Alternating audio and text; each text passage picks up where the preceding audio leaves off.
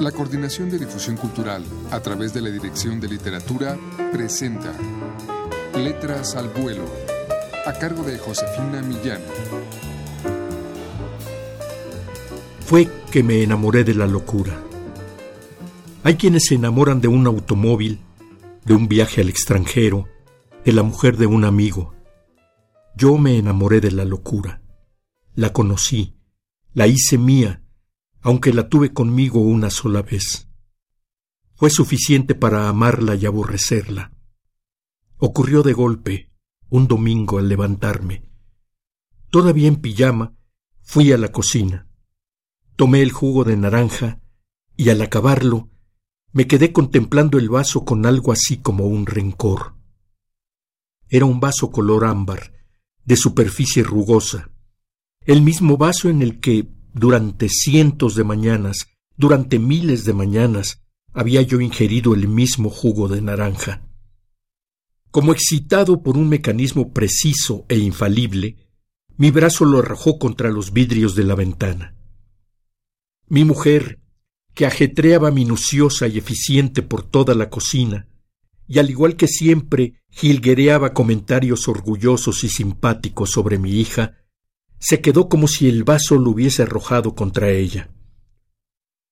Tuve conciencia, al oír la voz de la nana preguntando qué había ocurrido, de que la niña jugaba en el jardín y de que podía haberle hecho algún daño.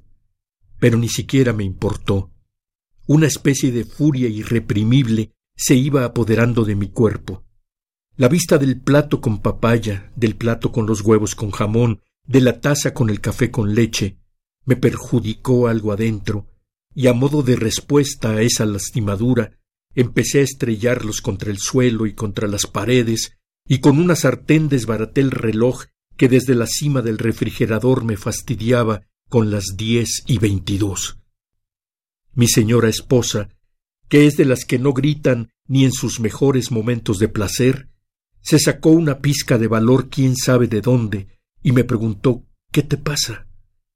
No sé si su mansedumbre espantada o la vocecita entre inquieta y juguetona de la niña allá abajo me volvieron a la realidad.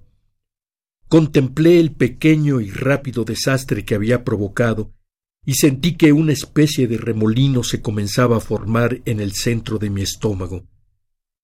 Temí a mi desbarajuste mental y huí a refugiarme en la recámara, empavorecido, sintiendo la rajadura de un dolor que no era un dolor físico. Me reprendía ¿qué me pasa? con las mandíbulas trabadas y apretándome las sienes con las puntas de los dedos. ¿Qué me pasa? chillando con todas mis fuerzas, pero sin emitir un solo sonido. Hincado sobre la cama con el cuerpo doblado, topeteándome la frente contra las rodillas, y el remolino disparándose contra la garganta en busca de escape y luego de unos segundos de rastrearlo vanamente, regresaba dragando rumbo al fondo del estómago.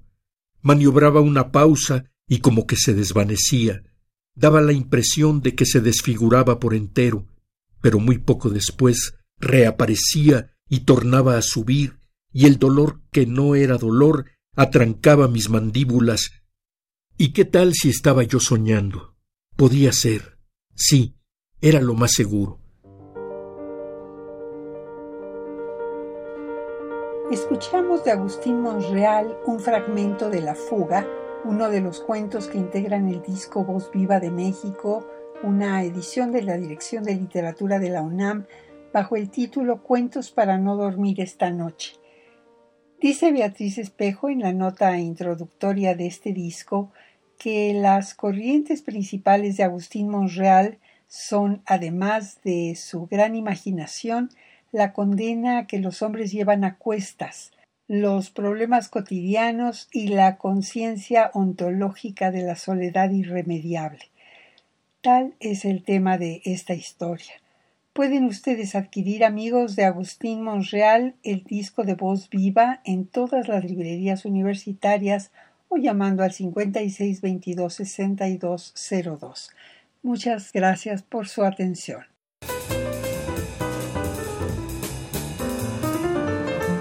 La Coordinación de Difusión Cultural a través de la Dirección de Literatura presentó Letras al Vuelo, a cargo de Josefina Millán.